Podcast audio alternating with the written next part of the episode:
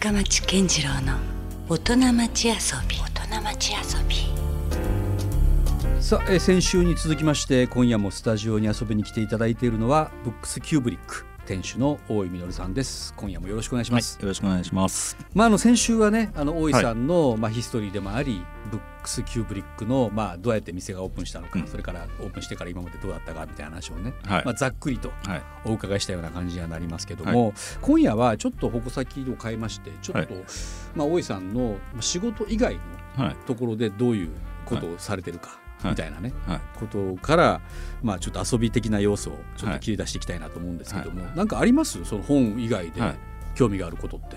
うーん、まあ、いっぱいありすぎてよくわかんないみたいなそっかだから結局本を好きな人って、ええもう本当いろんなところに触手が動きますもんね。そうですよね。うん、だから多分もちろん音楽とかも好きなんでしょうし、はい。はい。さあ想像はつくんですけど、ええどうですか？そんな中でも特はいにこればだけははい。譲れないというかずっともう愛し続けてやまないようなものとかもあるんですか、そうですね。まあ、自分の店をね、うん。こうやるときに、先週もお話ししたんですけど、うん。こう。小さな総合書店ですよね、はい。であれもないこれもないっていうのがちょっと嫌だったんで、うん。っていうか自分のような、うん。ある程度ちょっと分裂した、うん。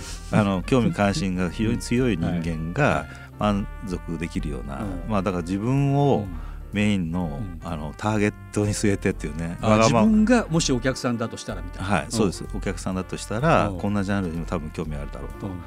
でやっぱりいろんなあの若い頃うん。に体験をしてって、うん。やっぱり生活を豊かにするには、うん。やっぱ食べることも大事だし、うん。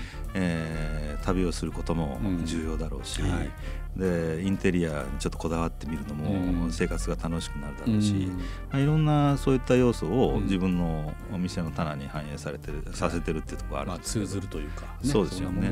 そうですよね、ん。その中でも何でしょうね。やっぱり食べることが一番大事なような気もするまあだってそれは食べないとまずねそもそも生きていけないっていうのが前提としてあるので、えうん。えそうですよね、ううん。んそれより楽しむっていうなんかそういう観点ってことですか、その食を。うん。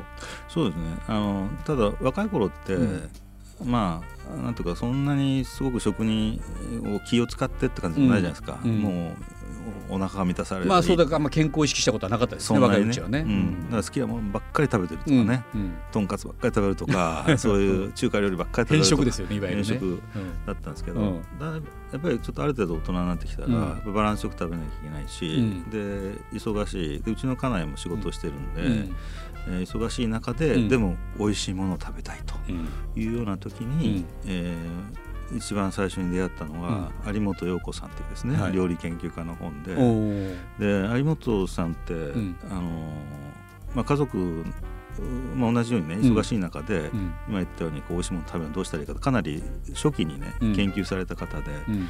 それまでの料理研究家の方だと、まあ、小林克代さん克代さんかな、はい。あの方とかは、うん。まあ、言ってみれば専業主婦のためのん。料理本みたいなハウのがトゥー的な。ハウトゥー的なね、うんうん。で今日の料理とか、はい。まあ、我々の親世代の、うん今日の料理なんかの、えー番組見てると、うん。すごく手の込んだロールキャベツとかですね、うん。もうめっちゃ面倒くさそうな 料理とかはい選んで、でカロリー志向でっていうのがあったんですけど、うん。ちょっとやっぱり時代が変わってきて、うん。で有本さんのように、うん。えーイタリア料理とかを取り入れてるんですよかなりね、うんあのイタリアに家もあるし、うん。で料理ぐあの料理道具をねうん。有効に活用密封鍋を使おうとか、素材の味をそのまんま、うん。えーおオイルと塩だけでこう、うん。えー蒸し煮にするとかですね、うん。キャあのキャベツを蒸し煮にするとか、おーでそういう料理が非常にシンプルだけど美味しい料理の、ことをいっぱい最初に紹介したのが有本さんだと思うのでね。その辺の本を読んで、これとても参考になるわと。で取り入れて我が家も結構そういう密封鍋買ったりとかして。あ、じゃあ大井さんご自身も割と料理に関しては。えー作りますね。ああでそうなんですね。ええでおー友稼ぎで、うん。で店できてすぐ次の年に子供ができたんで、うん。忙しいんで、う。んでもやっぱり同じようにうちのかみさんも、うん。あの忙しいけど、ん。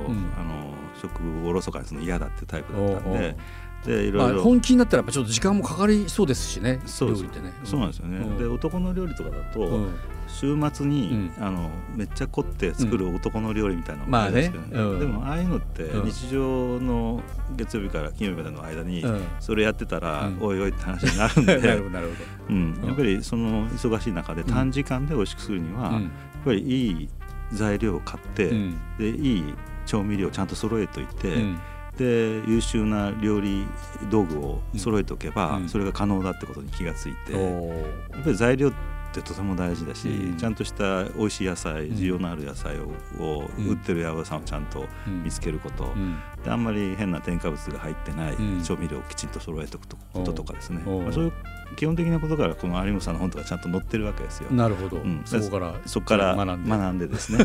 で確かにそうすればう。んあのものすごくやっぱりフレンチ料理屋さんとかですね。う。ん手の込んだ料理はできないけど、うん。ちゃんと美味しくて、うん。えー需要のあるあの食事は取れるっていうことを学んだような気がするんで、なるほど、うん、結構やっぱりエポックメイキングな方それはかなりじゃあもう毎晩のように料理されるんです結構か大井さん？やりますね。僕が6割7割ぐらいはやってんじゃないかな。で残りは奥さんががそうです。される？そうですそうです。へえなるほどね、うん。だからやっぱり料理って、ん。あのお腹減ってる人が作った方がいいじゃないですか、僕の方がお腹減りやすいんですよ、まあ確かにそっちの方がなんかね、うん。こういろいろモチベーションは高くなりそうな気がする。そうですね。だって何食べたいとか、うん。何作りたいってやっぱお腹すくあれ食べたいなって思うとこからしかこう発想できないじゃないですか,、うん。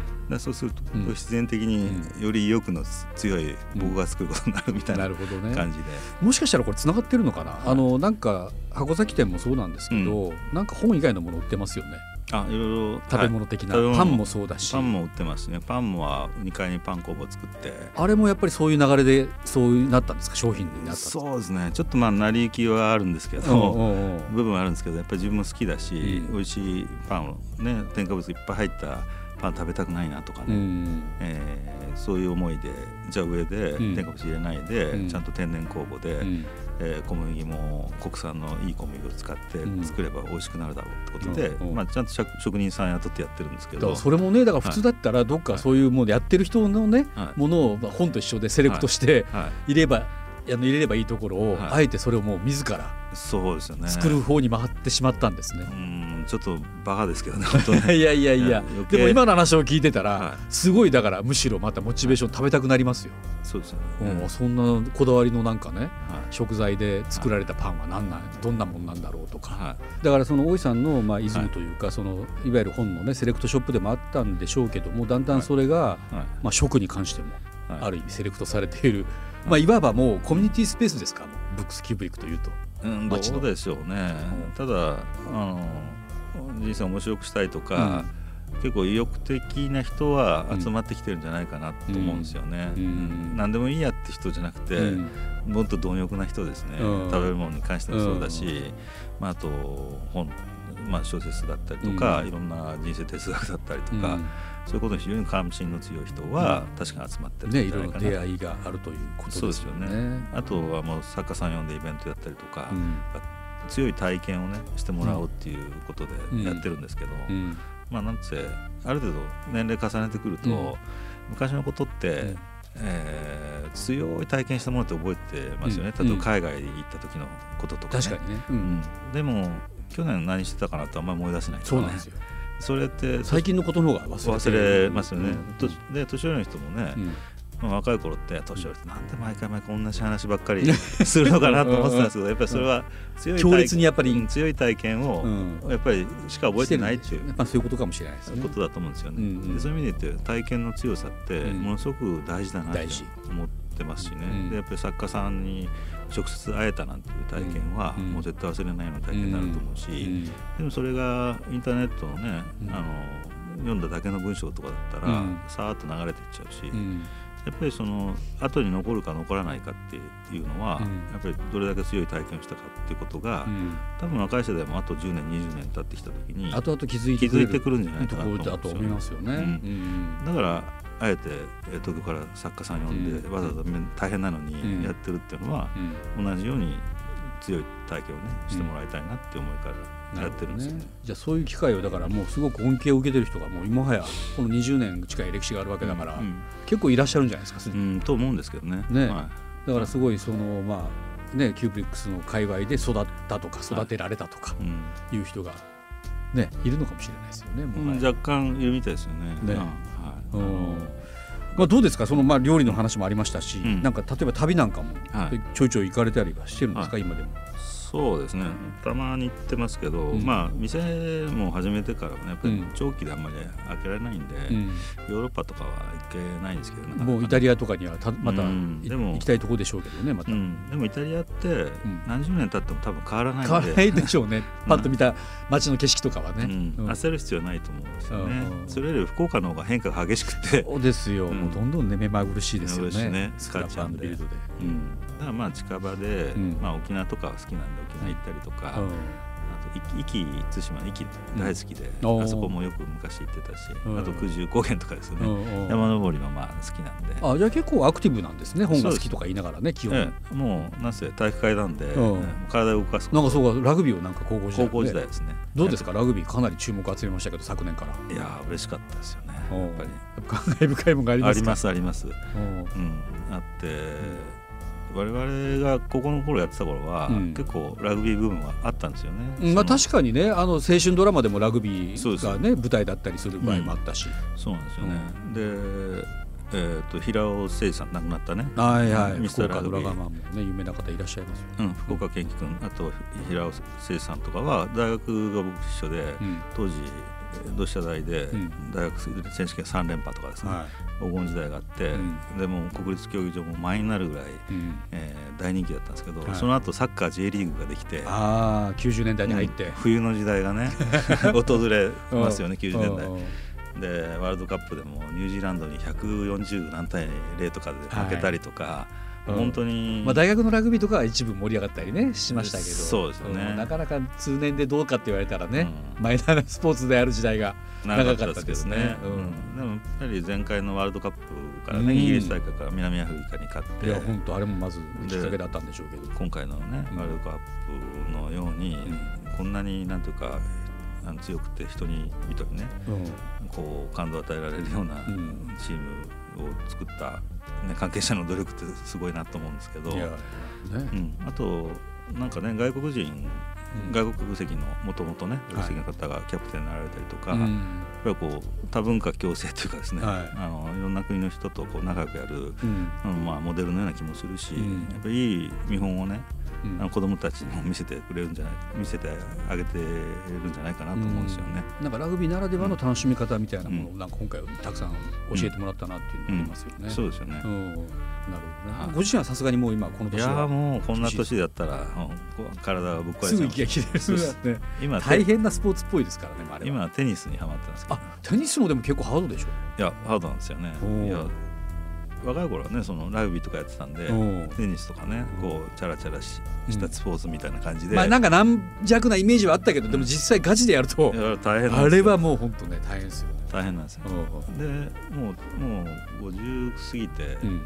テニス誘われて行ったんですけど、うん50過ぎで。55から始めたんですけど。うわなかなかな。うん頑張りましたね。いやでも非常にいいスポーツで、うん。あのずっと一生やりたいなと思ってるね、あそうですか。でテニススクールとか行って1時間半ぐらい、うんえーバッと汗流して、うん。で球を追っかけてると、うん。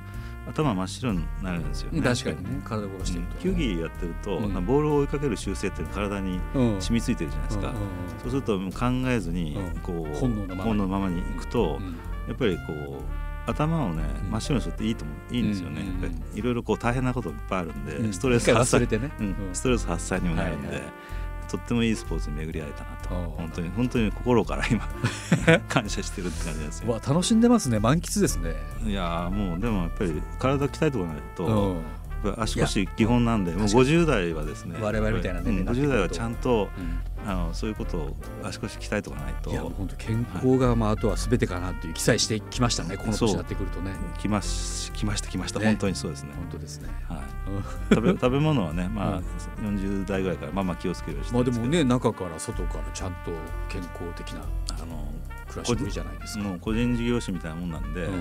やっぱりどれだけ体力、まあね自分が倒れたらもうねその段階で終わりだね。やっぱりそこはすごく大事なところなんでね、うん。やっぱりもう同級生とかみんなサラリーマンだとね、うん。もう定年前なんでいや本当です。どどうしようかって話なんですけど自営業だとまうん。あ体が続く限りねうん。できるんで、ん。まあ、そういう意味では本当体を鍛えることとか生涯現役を貫くためねくためにはとても重要なことなんで、なるほど。あテニスはね本当にいい出会いだったなと思ってます。はい何度も言ってるんですけど結構興味関心が広くて、ちょっと分裂気味なんで、うん。いろんなところに こう何でも食いっていうところがあるんですけど、僕も結構それに近いかな、ううん。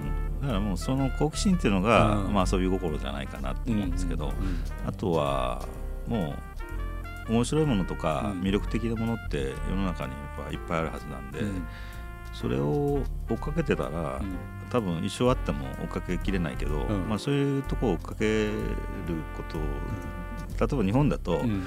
あの我慢してうん。つまんないことでも我慢しなさいっていうような教育結構受けると思うんですけど、忍耐とか言われてね。忍耐とかね。でもそれはもう僕的には違うなと思ってて、うん。やっぱり面白いものとか、いいものとかね、うん。うん素敵なものとかを追っかけてたら人生もう時間がいくらあっても足りないから、うん。それだけやってりゃいいんじゃないかなと思うんまあ、ですよ、それがもう自分を動かすエネルギーにになったりしますしね、うん。それが遊び心といえばそのそういう部分が自分にとって遊び心じゃないかなっていいものとかね、うん。感動するものとか、うん。クオリティの高いものとか、うん。あの美しいものとか、うん。えーそういう心を動かされるものが、まあ遊び心につながるんじゃないかなと僕は思うんですよいやだからなんかねすごい大石さんの話聞いてると、うん。まあある意味こう童心をずっと持ち続けてるなっていうかね、うん、前働いてた職場のオーナーがうん。結構そういう人で、うんえーっと何でも食いの人なんで、うん。いろんな人受け入れる人だったんですけど、奥さんがね、うん。結構慎重な方だったんで、うん。奥さんとよく喧嘩しててでそんな何でもねあの受け入れちゃダメよとかこう言われるんですけどでそのオーナーは、とりあえず食べてみたらいいやんかみたいな、うん。大阪の方だったんですけどね。うん。でどうしてもあかんと思ったら、うんゲット吐いたらいいわけで、うん。とりあえず食べるのは分からんやろみたいな話、結構なんか影響を受けてる気がいやでもそれも真理なんですよね、はい。やっぱやらんことにはもうわからんとうん。いうことだらけですからねね。結局、うん。うん。まあ、それでだから痛い目見ることもあるかもしれんけど、よくよく見てますけど。ね、でもかといってでもそれもやってみなきゃわからなかったことですからね、はい。そうですよねこれはダメだったんだっていうことも含めてね、そうですよね、うん。だからちっちゃな失敗は別にもうあんまり気にしなくてもいいと思うんで、うん。やっぱり実験してみることじゃないかなと思うんですよね、うん。やっぱり野球の選手だって3割のバッター3割打ってればうん。優秀なバッターって言われてる人でも、うん。7割失敗してるわけなんで,、うん。で7割を失敗と捉えずに、うん。7割を実験のうん。結果と捉えれば、うん。あのやっぱり実験した人の方がうん。上手くなるに決まってるわけだから、うんやっぱり何でも経験だと思うんで,、うん。でトークショーとかでもですね、えー最初そうですね店始めてうん。取材とか受けてて、うん。やっぱりあんまり人前で喋るの好きじゃなかったんですよ。今こんなベラベラ喋ってますけど。かなり喋り好きなイメージです 今となっては、うん、いや本当に嫌で、うん。であんまり取材受けたくないなと思ってたみたいなんで、あのトークショーとかもね、うん。司会とかも、うん。まあ、時々相談されるんですよ、うん。誰か呼びたいんだけど、うん。司会どうしたらいいんだろうとか、うん。でそれやっぱり経験何回もやってみ見る経験だと思いますよって言ってて、さ最初から誰もが上手なわけじゃないわけですそうですよね。でそれでトークショーとかもやってるうちにだんだん楽しくなってきて、うんうんだんだん人の前でね、うん。こう喋るのってん。苦痛じゃなくなってきている自分に気がつくね。行きましたかそのステージに。行きましたにいいじゃないですか。本当最初はうん。人前で多分すごい緊張症だったんで、うんえー本当に嫌だったんですけどやっぱり場数こなしていくうちに、うん。だんだん快感に変わってくるね。ですよね。だし、うん。人の話聞くことがまず面白いですよね。面白いそれが結局なんか自分の発見みたいにもつながってくるし、そうなんですよね。ね、いろいろなんかうん。ただ単にこうそこの役割分担というだけじゃないこともありますもんね。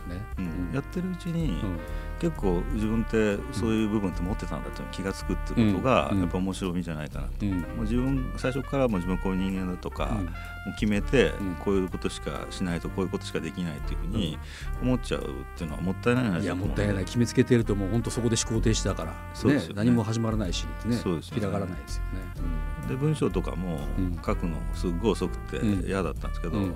まあ自分で本書いてみそう編集者の方にね、うん。一生懸命こう直され直されうんうんやってみたんですけど、うん。やっぱり書くのそんなに苦痛じゃなくなってきたんででやればやるほどまたねちゃんとステップアップしていきますもんね。そうです、そうです。今西日本新聞に連載月1やってるんですけど全然苦痛じゃなくなってきたし、うん。うん。うん、もうあの何でもやってみて、ん。えー自分のあの世界をねこううん広げていけばいいんじゃないかなっていうふうに思うんで、なるほど。はい。まあ、あのですからちょっとねここでお伺いしたいのが、はい。あのまあ、先週も出ましたけど、まあ、必ずしも今はあの順風じゃないというか、はい。出版業界自体がこれからどうなるんだろうとか、はい。である意味こう電子書籍だったり、はい。そのネット販売でまあね、うん。簡単にポチッと本が買える時代にもなっている、うん。中での、はい。まあ、大井さんにとってこれからはい。こういこういう意識こういうことやっていきたいとか、そういうなんかこれからのビジョンという意味ではどうですか、そうですよね。本当に出版本の業界ですね、うん。もう今本当に危機的な状況になってて、うん。で京都のねあうん。の純駆動書店とか大型書店も閉まったりとか、うん。あの結構大型書店もどんどんこう縮小の大型の方がもしかしたら立ち行かなくなる可能性はあるのかな、うん。ですよね、うんうんだから今あの配本制度っていう制度と、もう委託制度っていう制度に支えられた、出版業界のあり方っていうのが、うん。もうちょっとこれはもうい行き詰まりっていうか将来なくなってきてるんで、うんだとすると,、うん。えーもうちょっとそのいわゆる今委託じゃなくて買い切りにして、うん。でその賞味っていうですね、うん。あの粗利をうん。もうちょっと取れるようなん。仕組みに変えていくと返か、品はしない。返品しない代わりに、うん。あの利益をもうちょっとくださいねとかね、うん。で出版業界も、うんいろんな人にあまねくこう大衆的にこう本をままいてた時代から、だんだんこう読者数が限られてきて、うん。もう情報とかはもうネットだけでいいやって人は、うん。まあ、しそういう人もまあいてうん。いいと、ただそれでもやっぱり本が好きで本に当たりたいって人は、うん。ちょっと値段高くなるけど、うん。みんなでちょっと負担し合って、うん。少し、ね、本の値段上がっちゃうけど、うん。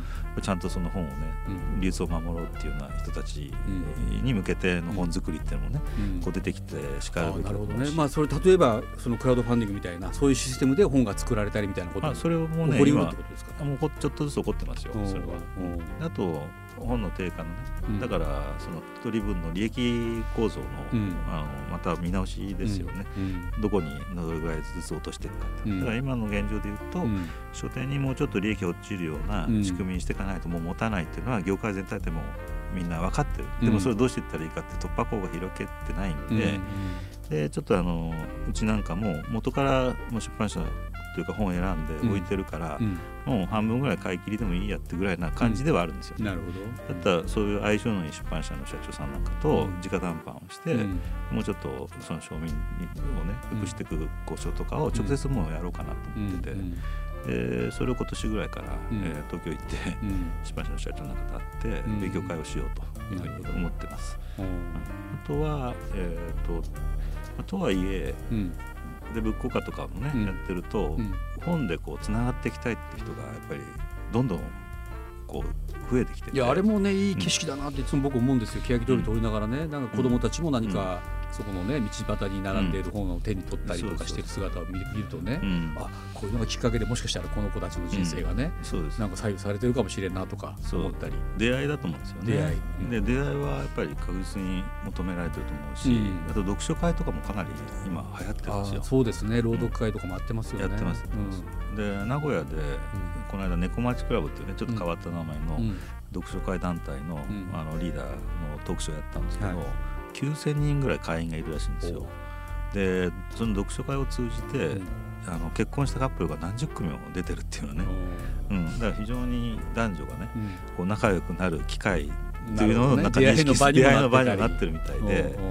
でようやくそのブックオカ始めたのが2006年なんですけど。ああれもじゃあ10年以上も続10年以いてますよね。上続いてます、うん。でその頃からうん。読書会、その猫町クラブっていうのも2006年に、はいえー出てるから、うん。やっぱり本を読んでることを公にして本を通じて人とつながるっていうことが、うん。ようやくこの10年15年、うん。あの出てきてるうん。からちょっと潮目がね、うん。変わってると思うしでこの間東京で本屋博っていう、うん。あの展示時間みたいなのがあって、うんそれは小さなセレクト系の古本屋さんとかですね、うん。若い世代の古本屋さんとか書店が、まあ、関東の周辺の,、うん。あのお店ばっかりだと思うんですけど、うん。集まって2万5千人ぐらい人が2日間で来たっていうぐらいやっぱり本とか本屋とか、あの本を巡る場所とかっていうのは、結構も潜在的には非常に求められてるので、うん。まあ、業界的な構造をねもうちょっとこううまく考えて、うん。で場所をね、うん。残していこうっていう風な、うん。あの全体の動きにしていけばねうん。なんとかやっていけると思うし例えばあの音楽業界だと、はい。もう CD 売れないっていうか、うん。CD 屋さんないですよほうん。でそういう時にでもライブはミュージシャン一生懸命やって体感する方がね。ライブ会場で CD 売ったりとか、でいろんな限定グッズ作ったりとか、いろいろやってるじゃないでやすか。ってますね。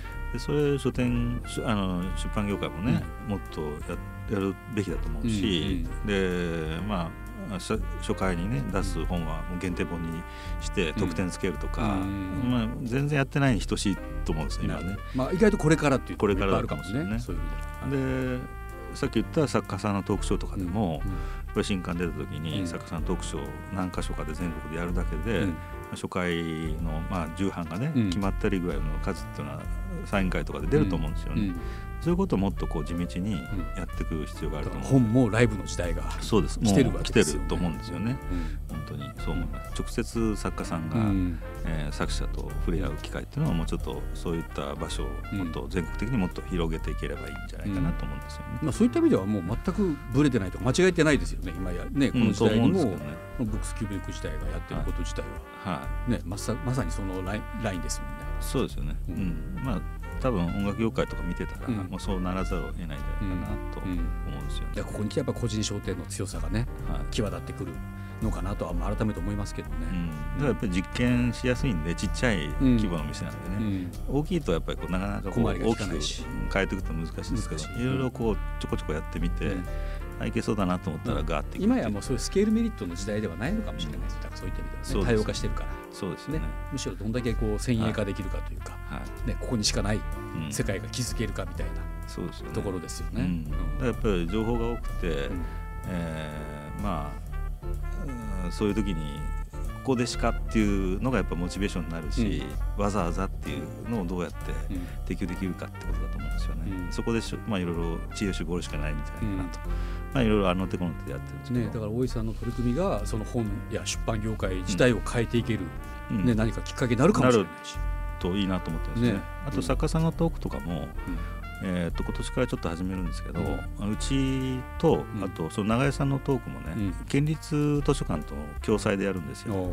で県立図書館に昼間やって、うん。で夜うちでっていう話、パターンにして図書館との連携をね今後やっていこうと思ってるんですよね。うん。で本屋さんってどんどん今減ってって、うん。でそういったトークできる本屋さんってほとんど数が限られてるんですけど、うん。図書館は、まあ、全国あいろんな九州でもねちっちゃな町にもあったりするし、で多少の予算はあるんで,、うんでそういう予算を集めて、うん。で作家さんのトークを図書館とかでねうん。回していったらいろんなそういった拠点作りにもなっていくんじゃないかなと思うんでそれを今年から始めようと思って。ね、これからもじゃあイベントもますます盛んになる可能性ありませんじゃあ、そうですよね、うん。あ、あと司会のこと多分言われると思うんですけど、うん。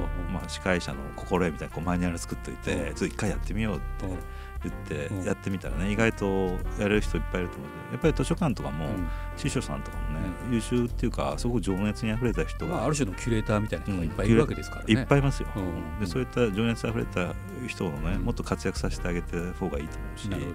で自分が好きな作家さんだったら、うん。もう一生懸命人ど語れますよね。うん語れるし、うん。人集めしますよね、うん、確かに。でそういう情熱ある人が、うんまあ、その旗を振るっていうのはとても大事なことだと思うんで、うん。そのなんか熱源というかね、そういうのが大事ですよね。そうです、ん。それがもう全てじゃないかなと思うんですよね、まあ私とも同級生ということもあって、まあすごく同じ時代を生きてきた、うん。すごい価値観の共有も随分今回はね感じましたね。はい。うん、いや嬉し同かった。世代ですね。楽しかった。ですけどね。い。さあ、まあちょっと目が離せないですね。今後もじゃあブックスキューブリックね。そうですね。いろんな。あの面白そうなものを何でも食いつくタイプなんで。